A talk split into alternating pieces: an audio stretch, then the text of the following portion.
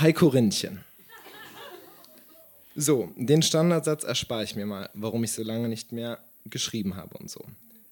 Eigentlich wollte ich dich ja schon so lange zappeln lassen, bis du zum Herbst schon krepiert wärst. Man muss sagen, wenn man mit 13 verliebt ist, frotzelt man immer so ein bisschen miteinander. Aber dann kam auf einmal doch mein gutes Gewissen wieder hoch. Also hab ich's gelassen. Erstmal zu deinem lustigen Brief.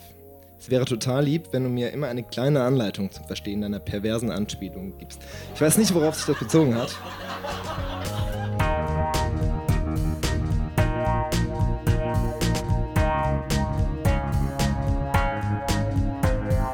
Texte von gestern.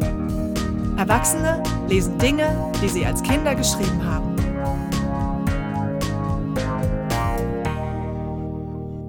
Texte von gestern ist eine Veranstaltungsreihe, bei der ganz normale Leute auf die Bühne kommen und Texte vorlesen, die sie als Kinder, Jugendliche oder junge Erwachsene geschrieben haben. Das können Tagebücher sein, Briefe, Kurzgeschichten, Gedichte, Schulaufsätze, Wunschzettel, Fanfiction oder oder oder. Inhaltlich sind keine Grenzen gesetzt. Texte, die man in dem Moment mit himmelhoch jauchzendem Pathos verfasst hat und die uns heute zeigen, wie wir die Welt damals gesehen haben. Wir erinnern uns, wie es für uns damals war und feiern gemeinsam die Tragödien, Absurditäten und die Kleinigkeiten des Aufwachsens. Bei unserer zweiten Show am 10. Dezember im Berliner Monarch hat Jonathan einen Brief vorgelesen, den er seiner Brieffreundin Corinna geschrieben hat. Jonathan war damals 13, kannte Corinna seit drei Jahren von den Pfadfindern und schwärmte für sie. Der Brief, den er vorliest, wurde auf dem Computer geschrieben und mit Digitalfotos von Jonathan versehen. Man muss sagen, also das ist, glaube ich, der zweite Brief, den ich erst am Computer geschrieben habe. Deshalb jetzt, sie hat mir da harten Tobak gegeben, warum ich da jetzt umstelle. Und dann schreibe ich, seit wann ist ein Computer prollig? Fragezeichen. Hab ich da was nicht mitgekriegt? Klammer auf, Angst vor mega großen Selbstouting.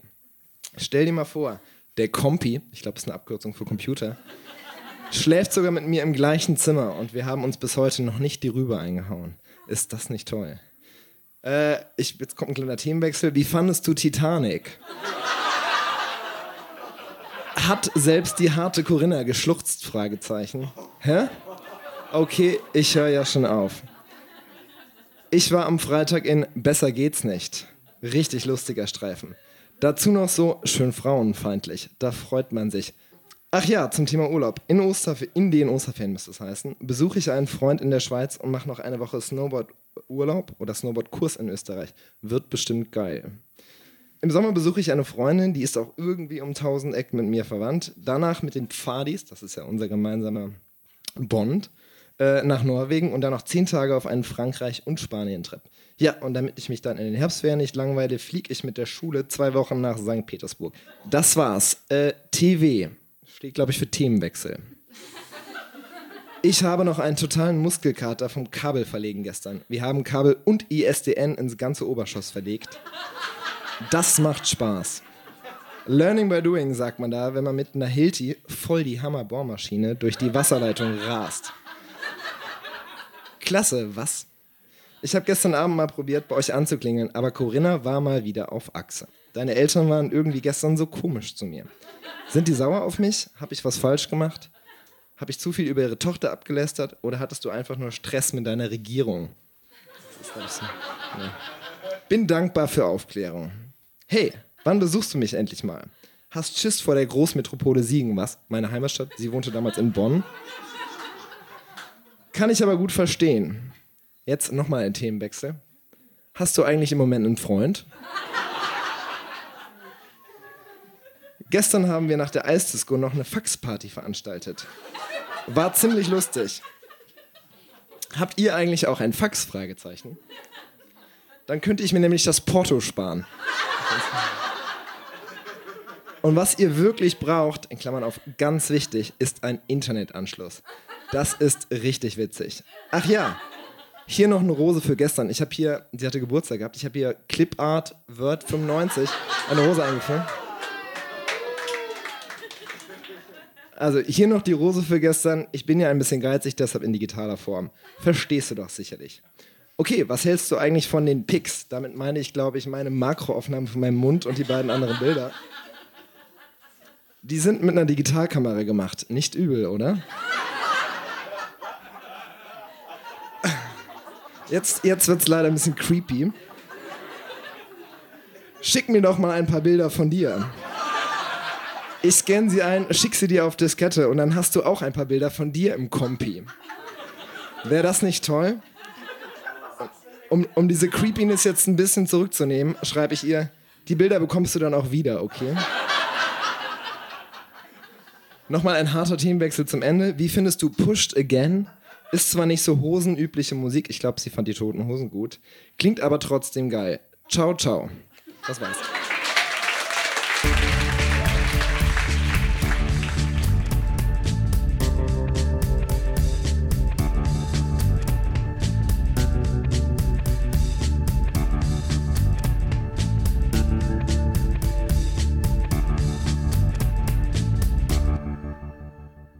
Nicola war 19, als sie ein Filmdrehbuch konzipierte.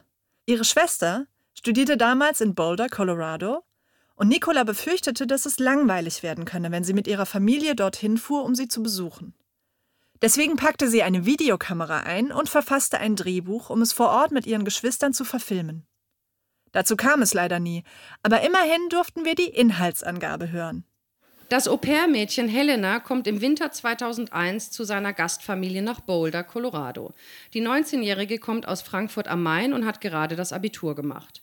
Über die Organisation ZUS, in Klammern zusammen und super in den United States, will sie für ein Jahr nach Amerika gehen. Die Organisation sucht die Familien aus und überprüft sie vorher. Im Dezember fliegt Helena von Frankfurt nach Denver und wird von einem Betreuer nach Boulder gefahren. Der Betreuer ist sehr nett und bringt sie zu einem kleinen süßen Häuschen in den Bergen. Als sie ankommen, sind nur die beiden Gastgeschwister da. Das Baby, auf welches Helena aufpassen soll, und die Gasteltern sind nicht da. Doch die Gastgeschwister Gina und Davis sind sehr nett und erzählen von einem Ausflug, auf dem die Eltern mit dem Kind sind. Also lässt der Betreuer Helena beruhigt in dem Haus und verspricht, sich nach einer Woche telefonisch zu melden. Gina und Davis behandeln Helena sehr zuvorkommend. Sie sprechen sehr langsam und unterhalten sich so mit ihr. Als Avgusti heimkommt, ist er sehr grummelig, doch im Grunde genommen verhält auch er sich Helena gegenüber sehr nett. Doch statt von einem Ausflug kommt er aus dem Labor und stinkt nach Fisch. Wo das Baby ist, sagt niemand so genau. Elizabeth kommt gar nicht nach Hause. Sie sei im Estes Park unterwegs, um Farmersfrauen die Wirkung von Algenenzymcreme näher zu bringen. Auch die nächsten Tage wird um das Baby herumgeredet. Und da Helena nur eine Vier in Englisch hatte, kann sie sich auch nicht genügend verständigen, um ihrer Verwunderung Ausdruck zu verleihen. Stattdessen soll sie sich um die Luftbefeuchtung in dem trockenen Holzhäuschen bemühen. Mehr Aufgaben scheint es nicht zu geben. Davis trainiert den ganzen Tag. Gina ist oft außer Haus und Augusti sowieso. Um den Haushalt scheint sich niemand zu kümmern. Seit Helenas Ankunft wird Turkey gegessen, der vom Weihnachtsessen übrig ist. Geschirr wird nicht gespült und auch sonst wird im Haus nichts geputzt. Und da Helena recht faul ist und ihr niemand irgendwelche Aufgaben gegeben hat, hängt sie den meisten Tag vor dem Fernseher rum. Als der Betreuer nach einer Woche anruft, hat Helena drei Kilo zugenommen, weil Davis einkaufen war und weil er Gutes besorgt hat. Sie hat bis jetzt weder das Baby noch die Mutter zu Gesicht bekommen, kennt aber dafür alle amerikanischen Seifenopern und Talkshows. Als das Telefon klingelt, geht Gina an den Apparat. Und dann passiert etwas, was Helena zum ersten Mal stutzig macht.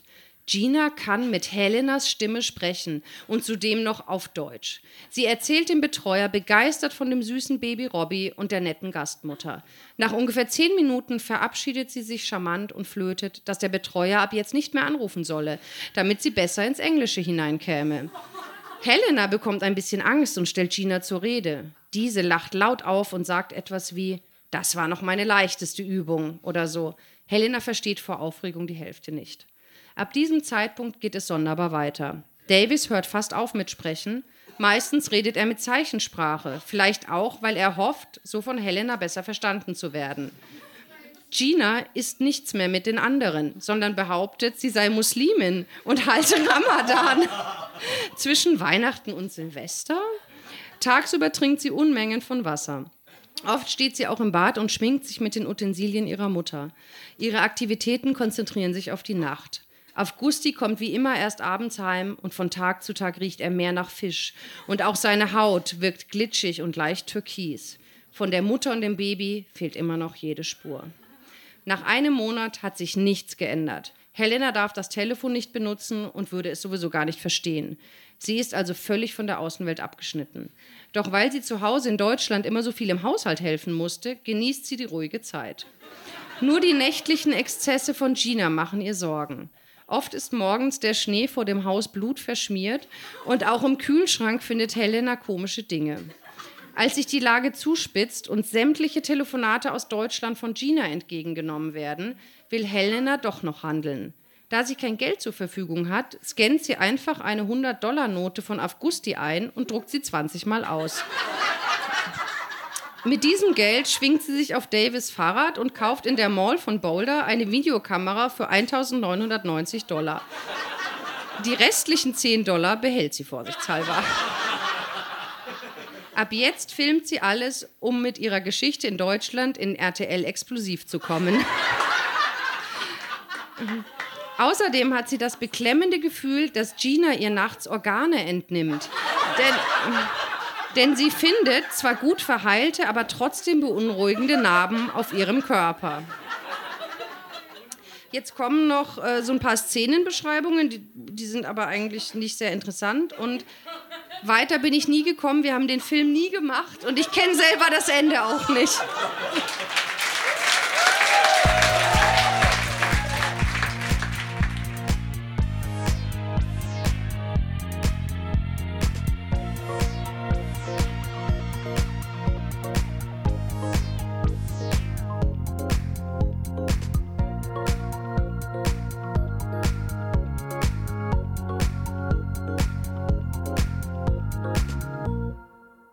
Als Mirko 13 war, hat er sein Tagebuch auf Kassetten aufgenommen. Für unsere Veranstaltung hat er zwei Einträge abgeschrieben und dann auf unserer Bühne live vorgetragen. 1.10.94. Hallo. Das ist die erste Eintragung von Mirko von Mathe am 1. Oktober 94. Heute ist Samstag. Äh, übrigens alle Äs sind extra vom Original übernommen. Äh, morgen geht's dann halt in die Ferien. Ja, aber das ist erstmal unwichtig, denn jetzt erzähle ich erstmal, wie ich es machen möchte. Ich werde versuchen, mich möglichst kurz zu fassen auf allen Kassetten ähm, ähm, äh, und allen Inhalt versuchen, möglichst gut zusammenzufassen und kurz zusammenzufassen. Ähm, äh. Also wie gesagt, morgen geht's in die Ferien. Sonntag früh 6 bis 7 Uhr. Ähm, von Brüssel mit American Airlines nach New York, 4 Stunden Stopover. Von New York nach Miami, 2 Stunden Stopover. Und dann von Miami in die Dominikanische Republik, wo wir sehr gerne hinfahren.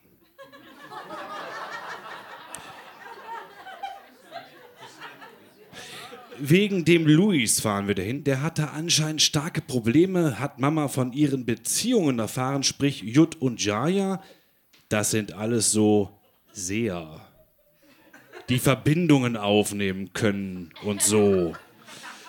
Also ich halte ja nichts von alledem, aber bitte, wie dem auch sei, wegen Luis, der sollte ja eigentlich in Spanien jetzt schon sein, also müssen wir noch viel regeln, damit das geht, wegen der guten Ausbildung. Ähm, äh, diesmal kommt auch der Benjamin mit, der Sohn von einem Geschäftsfreund von meinem Vater. Ich mag den ja nicht so gerne, aber der hat immer so coole Soldaten mit Panzerfäusten und so. Mal sehen. Äh, das erstmal zum Anfang, äh, wie es jetzt ist. Äh, hab mir heute die CD Bravo Hits 8 gekauft. Ja. Und ein Buch zum Zweiten Weltkrieg.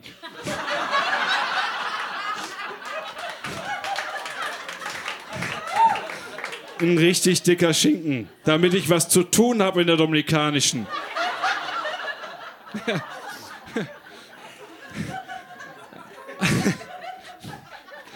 Außerdem stehe ich nicht hinter der Dominikanischen, weil ich eigentlich hier bleiben wollte, da ich sehr viel für die Schule zu tun habe. Ich stehe in der Schule sehr schlecht. In Mathe stehe ich vier. Also ich weiß noch nicht, dass ich vier stehe, aber ich hoffe es. Meine erste Arbeit war sechs. Und jetzt hoffe ich auf eine drei oder zwei. Äh, Englisch stehe ich vier. Politik drei bis vier. Bio fünf. Deutsch drei minus. Erdkunde vier. Physik vier. Das ist also nicht sehr gut. Und deshalb habe ich auch für die dominikanische jede Menge Bücher mitgenommen. Mein Rucksack wiegt mindestens 10 Kilo. Wo Marcel, mein Bruder, schon meinte, das geht gar nicht, das ist zu schwer. Äh, ja, ansonsten gibt es nicht mehr so viel zu sagen, nur ich bin jetzt beim Film. Und zwar hat mich der Sven am Donnerstag oder Mittwoch angesprochen. Sven, ich, ich darf aus personenrechtlichen Gründen keinen Namen nennen. Sven hat Regie geführt bei Sieben Zwerge. Hm, man kennt ihn. Also äh, bei Sven, äh, Sven ist jetzt ein Bekannter von mir, mittlerweile von uns. Der ist unser Nachbar und das ist der Regisseur von den Clips von Ilona Christen. Ilona Christen ist eine Talkshow, da geht es um Themen, über die diskutiert werden und da lädt sie verschiedene Leute ein und da gibt es am Anfang immer wieder Clips, entweder witzige oder nicht so witzige und ich mache halt bei den witzigen mit. Bis jetzt habe ich schon einen gemacht, der hieß Mehr Schein als Sein, der gekaufte Doktortitel. Und jetzt habe ich noch einen gemacht, der heißt Findelkinder. Und der kommt jetzt irgendwann während der Ferienzeit. Äh, dann muss ich auch, dann muss ich noch was äh, von vor einer Woche sagen. Da war ich auf einer Party von Michael R. Hau, Michael R. Haus und die war von Martin die Party. Ja, puh. Äh, und davor waren wir noch auf dem Drachenfest. Aber auf der Party halt, da habe ich die Schwester von Michael R. kennengelernt. Die mag ich also echt so richtig gern. Meine erste große Liebe an die ich nur noch denken kann. Vielleicht kommen natürlich auch die schlechten Noten. Ähm, ja, und ich hoffe, dass noch was daraus wird. Das müssen wir abwarten. Bei der nächsten Eintragung vielleicht mehr. So, das war's jetzt erstmal. Ich melde mich dann äh, nach den Ferien wieder, hoffentlich mit guten Noten. Und ja, dann, wir werden sehen. Danke.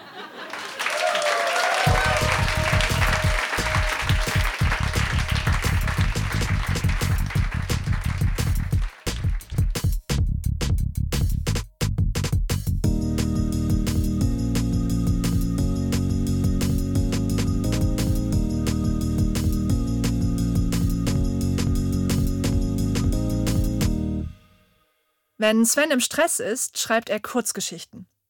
Als er mit Anfang 20 mitten im Examen steckte, war der Stress groß und er schrieb eine dystopische Science-Fiction-Geschichte. Die Geschichte ist so lang, dass er sie aufteilen musste. Die erste Hälfte trug er bei unserer Oktobershow und die zweite Hälfte dann bei unserer Dezembershow vor. Wir hören jetzt natürlich die ganze Geschichte und beginnen klassischerweise mit dem Anfang aus unserer Oktobershow. Die Geschichte heißt Stoneball handelt davon, die Weltverbrechensrate hat zugelegt, Gefängnisse wurden privatisiert, um die Sache Herr zu werden und ein brutaler Konzern hat eine riesige Arena in Grönland errichtet, wo die Häftlinge praktisch im American Football Style um ihr Leben kämpfen müssen und die Siegermannschaft darf raus. Die gilt als rehabilitiert. Ich gebe es zu arg dystopisch. So, zehn Minuten, brüllte jemand gegen den Lärm der Arena an. Es könnte Bommix Stimme gewesen sein. Doch Leach konnte das nicht so genau einschätzen. Die Zeit verrann unerbittlich und die Dark Berserkers lagen mit 3 zu 0 in Führung.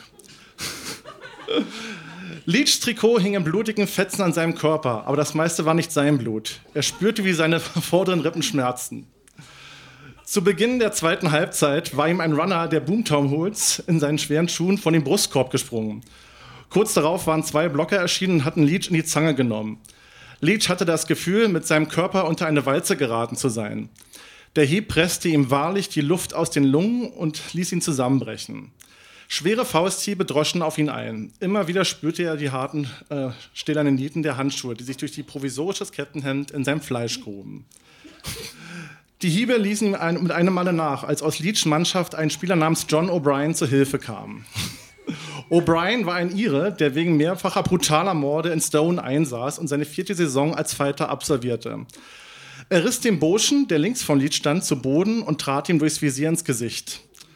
Leach bemühte sich, auf die Beine zu kommen, aber seine Lungen brannten vor Schmerzen. Sein zweiter Peiniger ließ von ihm ab und sprang O'Brien an. Leach wollte ihn warnen, aber aus seinem Hals kam nur ein kehliges Krächzen, das im Lärm der Arena unterging. Mit einem Satz war der Blocker bei O'Brien, packte dessen Kopf mit seinen Händen und wirbelte ihn zu Boden.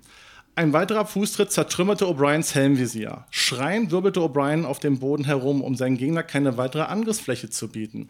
Doch dieser setzte ihm unbarmherzig nach. O'Brien spuckte seinen Mundschutz aus und schrie, Oh Gott, oh Gott, ich will hier raus! Er sprang auf die Beine und rannte blindlings davon, sein Peiniger hinterher. Leach hatte noch keine Kraft. Krampfhaft versuchte er, mit den beiden Schritt zu halten, doch er hatte gar keine Chance. Inzwischen hatte sich John den Helm vom Kopf gerissen und sprintete auf den eigenen Zubringertunnel zu. Der feindliche Blocker nahm Johns Helm auf und schleuderte ihm diesen von hinten an den Kopf. John stolperte nach vorne, schlug krachend mit seinem Gesicht gegen die schwere metallene Zubringertür. Seine Vorderzähne brachen und gruben sich in das weiche Fleisch seiner Unterlippe. Entschuldigung. Ich war 21. So, brutal wurde er gepackt und herumgerissen. Und eine weitere Salve aus Schlägen prasselte auf sein Gesicht nieder. Sein Gegner drosch mit dem verlo verlorenen Helm auf ihn ein. John konnte nichts anderes tun als schreien, doch ein weiterer Hieb kugelte ihm den brechenden Kiefer aus. John O'Brien knickte ein und hauchte sein Leben in einer immer größer werdenden Blutlache aus. Leach konnte seinem Partner, der ihm das Leben gerettet hatte, nicht mehr helfen. Doreen Forty, der Mannschaftskapitän, und Osborne tauchten auf und prügelten den gegnerischen Blocker von O'Brien weg. Nur mühsam erreichte Leach seine beiden Mitspieler. Dann warf er einen Blick auf den Toten, der zusammengekrümmt auf dem staubigen Boden lag. Fuck, zischte Leach. Dann rannte er wieder ins Zentrum des Spielfelds. Die Boomtown Hools waren ehemalige Straßenkinder, die mit ihren Gangs ihre Wohnviertel unsicher gemacht hatten. Das Durchschnittsalter des Teams lag bei 20 Jahren. Aber dennoch standen sie ihren erwachsenen Kollegen aus den anderen Blöcken an Gewalt und Brutalität in nichts nach. Acht Minuten, rief die Stimme erneut. Leach packte einen gegnerischen Runner am Trikot und schleuderte ihn mit einer Drehung zu Boden. Als er sich umdrehte, bekam er einen wuchtigen Hieb vor den Helm und taumelte einige Schritte zurück. Aber ehe er den zweiten Hieb einstecken konnte, ließ sich Leach zu Boden fallen und trat seinem Peiniger mit beiden Beinen in den Unterleib. Mit einem Grunzen sackte der Blocker in sich zusammen. Leach war sofort wieder auf dem Bein und schlug immer wieder auf ihn ein. Ein lauter Schrei ließ ihn herumwirbeln. Wendy Porters, seine Freundin, hatte den Ball in die Finger bekommen und versuchte ihn zur gegnerischen Endzone zu bringen. Ihre Partner, McReady, Dillinger und Bommick, waren bei ihr. Leach trat den Blocker vor den Helm und rannte Wendys Gruppe entgegen. Plötzlich verlor er den Halt und stürzte zu Boden. Und so starten Cliffhanger. Ich bedanke mich. Sven! Gewaltfantasien in der Examensphase. Und dann, sechs Wochen später, hörten wir das Ende der Geschichte. So. Voller Wut wirbelte Leach auf den Rücken und trat nach dem Blocker. Dabei brach er ihm die Finger der rechten Hand, die noch immer sein Fußgelenk umfasste. Der Blocker schrie vor Schmerzen, aber Leach trat immer wieder auf die Hand ein. Als Leach sich umblickte, konnte er gerade noch erkennen, wie seine Partnerin Wendy Porters von einer Gegenoffensive bestehend aus vier Männern über den Haufen gerannt wurde. Die Leute, die sie schützen sollten, lagen entweder selber am Boden oder waren in andere Kämpfe verwickelt. Wendy blieb eine Weile benommen liegen, während ein gegnerischer Fänger ihr den Ball entriss. Die vier Männer preschten quer über das Mittelfeld. Jeder, der sich ihnen in den Weg stellte, wurde erschlagen. Ich hab's entschärft.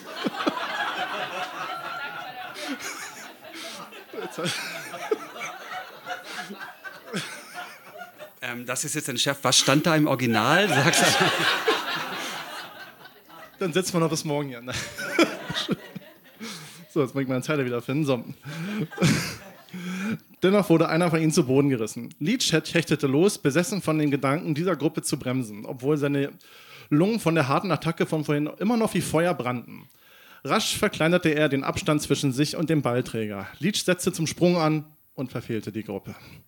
Erneut landete er hart auf den steinernen Boden. Hilflos musste er mit ansehen, wie die Boomtown Hools ihren ersten Touchdown verwandelten. Am Sieg von seiner Mannschaft endete das gar nichts. Dennoch, in der Kabine ließ der Trainer Jack Bombeck seine Wut über den Ehrentreffer der Boomtown Hools freien Lauf. Er hatte sich mitten zwischen seine Leute aufgebaut, den Helm unter den rechten Arm geklemmt und fixierte die Gruppe mit wütendem Blick. Das war ja wohl nichts, verfluchte Scheiße! Entschuldigung. Wie konnte das passieren? Niemand traute sich etwas zu erwidern. Einige blickten zu Boden. Verdammter Mist, ihr seid nachlässig geworden! Was regst du dich auf? rief einer seiner Partner, ein älterer Mann, der wegen schwerer Körperverletzung seine Strafe in Stone verbüßte. Das Spiel ist gewonnen, nur das zählt. Bommick schleuderte seinen Helm zu Boden und äh, stapfte auf den Mann zu. Ach ja? Zwei Mann Verlust und ein Gegentreffer kassiert. Wir haben noch einige Spiele vor uns, verdammte Scheiße. Und wenn dieser Fehlerquote so weitergeht, brauchen wir in Zukunft nicht mehr anzutreten.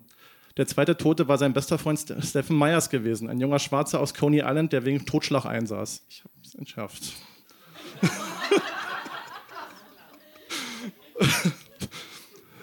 Äh, nur kurz hielt Louis Bommix wütenden Blick stand. Dann schlug auch er die Augen nieder.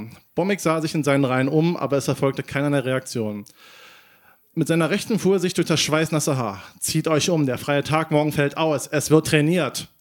Fassungslos sahen sich die Spieler einander an. Wendy lehnte neben Leach auf der Bank und rieb sich ihre schmerzenden Schädel. Das kann er doch wohl nicht ernst meinen, fragte Leach, doch Wendy wirkte, winkte erschöpft ab. Bommig meint es sehr ernst. Er will hier raus und das um jeden Preis. Leach sah in ihr Gesicht, das völlig grün und blau geschlagen war. Gut, das ist jetzt nicht entschärft. Du siehst entzückend aus. Wendy verzog ihr Gesicht zu einem schiefen Lächeln und zeigte ihm dann den Mittelfinger. Na, mit dir möchte Kurt Nacht aber auch nicht knutschen. Tja, Leach legte schelmisch den Kopf zur Seite und half Wendy auf die Beine. Wir morgen, haben morgen ein großes Programm. Wäre schön, wenn wir jetzt anfangen würden. Somit entledigten sich die Häftlinge ihrer zerschlissenen Klamotten, duschten sich, flickten ihre Wunden und begaben sich zu ihrem Block. Das war's.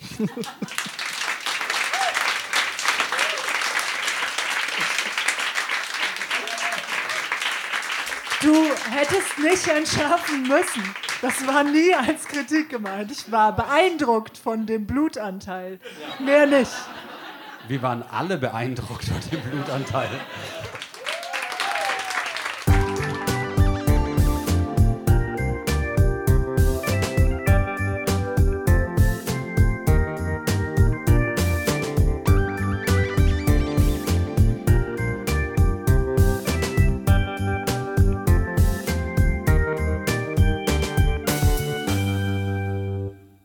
Als Andreas zehn war, hat er ein Theaterstück in sechs Akten namens Das Fuchse-Lungenlied geschrieben.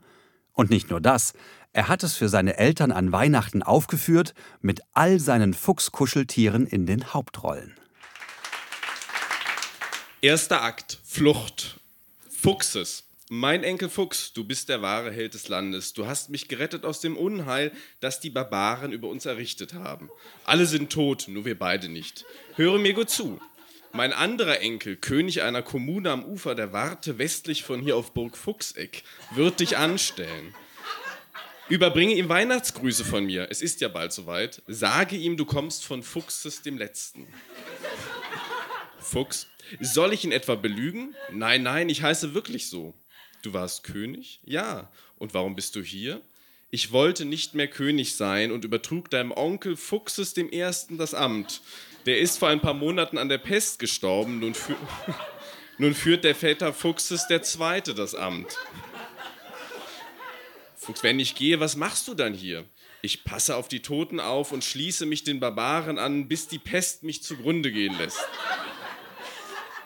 Na dann werde ich morgen bei Tageslicht losziehen. Er wanderte drei Nächte lang, in Klammern, er fuchst herum.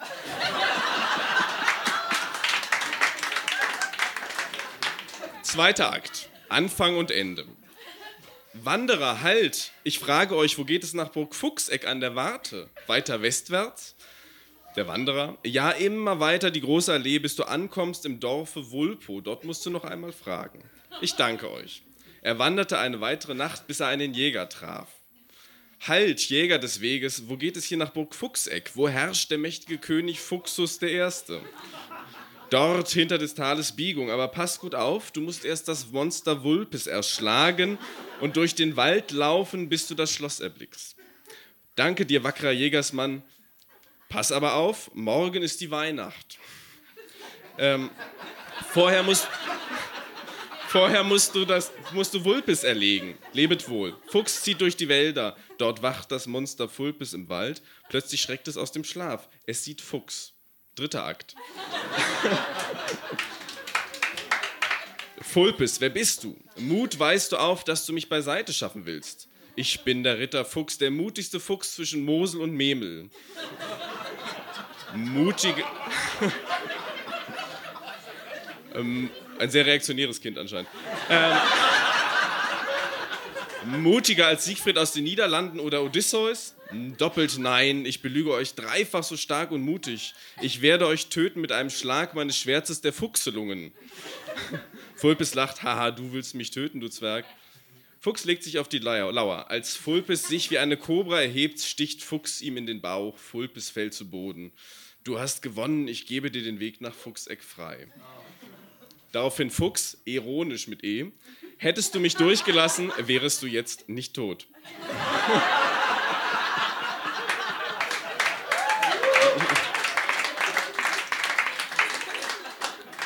Vierter Akt. Wohlbemerkt nach einer Pause steht hier. Endlich auf Burg Fuchseck. Fremder, wie heißen ihr? Was wollet ihr? Ich, ich bin Fuchs, der Held zwischen Mosel und Memel. Kennt ihr mich nicht? Ich möchte mit König Fuchsus reden. Da kommt der Diener und bote Snorri des Weges. Ihre Botenheit, darf dieser Held passieren? Er meint, er wäre der Held der Welt, der etwas auf sich hält. Snorri, und was will er? Ähm, er, Fuchs unterbricht ihn. Ich möchte dem König etwas Wichtiges übermitteln. Snorri darf passieren. Joachim macht Fuchs den Weg frei. Fünfter Akt. Burg oder nicht Burg? O wackerer Held, wo du wollen hinschreiten? Zum König, es ist Weihnachten, ich möchte ihm Grüße übermitteln. Wo geht es zu ihrer Majestät? Dort, wo der Bote steht, dort, wo der Knecht die Kühe melkt oder dort, wo der Wächter wacht? Nein, dort, wo der Jäger steht. Hinter dieser Tür befindet sich King's Cross, der königliche Saal. Haltet ein, ich muss dem Schlittenzug mit den Füchsen, die die königlichen frischen Speisen jagten, das Tor öffnen. Anmerkung: Ein Schlittenzug fährt herein, alle singen Jingle Bells.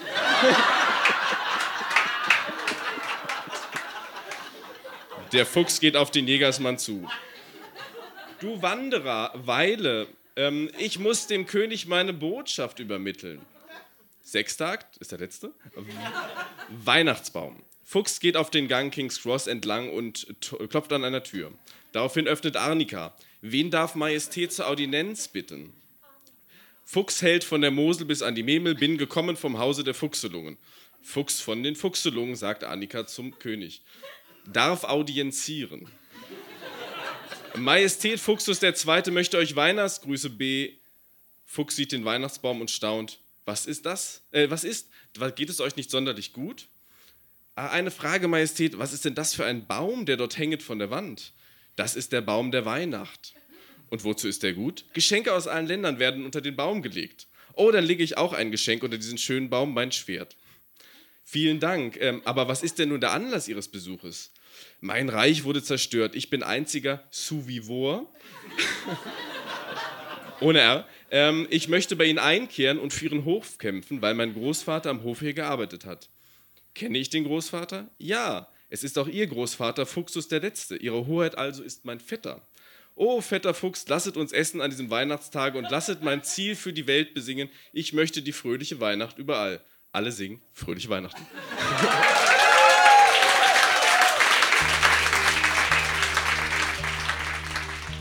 Das war der dritte Podcast von Texte von gestern. Der nächste erscheint im neuen Jahr und zwar am 10. Januar.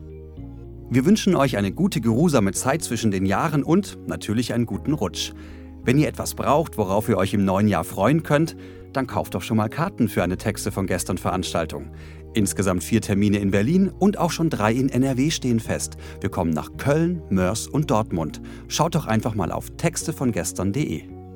Und da könnt ihr euch auch anmelden, wenn ihr selbst Texte von gestern habt, die ihr auf unserer Bühne vortragen möchtet. Wer vorliest, kommt kostenlos rein, darf eine Begleitperson mitbringen und kriegt einen Getränkegutschein. Wir freuen uns, wenn ihr diesen Podcast abonniert, weiterempfehlt, bewertet und rezensiert. Vor allem freuen wir uns aber, wenn ihr die Feiertage nutzt und bei euren Eltern Dachböden und Keller durchwühlt, ob da nicht noch Perlen aus eurer Kindheit und Jugend herumliegen. Dies ist ein Podcast von der Lauscher Lounge. Die hat noch weitere Kanäle. Hörbuch und Hörspiel zum Beispiel, wo ihr kostenlos und ungekürzt ganze Lesungen und Hörspiele auf die Ohren kriegt, sowie der Gesprächspodcast Hörgestalten, wo Größen der Synchron- und Hörspielszene zu Wort kommen und aus dem Nähkästchen plaudern. Wenn euch das alles interessiert, könnt ihr einfach den Kanal Lauscher Lounge alle Podcasts abonnieren. Und jetzt kurz noch die Credits. Produziert wurde dieser Podcast von Lauscher Lounge Podcasts im Hörspielstudio Kreuzberg. Die technische Umsetzung liegt in den fähigen Händen von Silas Rissmann. Die Musik ist von Tillmann Erhorn und das Artwork von Laura Trump vom Studio Schön Laut. Für die Veranstaltung sind Nora Bozenhardt, Hanna Nickel und Annabel Rühlemann verantwortlich. Die Moderatoren sind Marco Ammer Und Johanna Steiner. Wir danken Flux FM für die Kooperation, dem Monarch Berlin für die tolle Bleibe und vor allem unserem Publikum und allen, die sich mit ihren Texten von gestern auf unsere Bühne getraut haben. Na dann, bis zum nächsten Mal.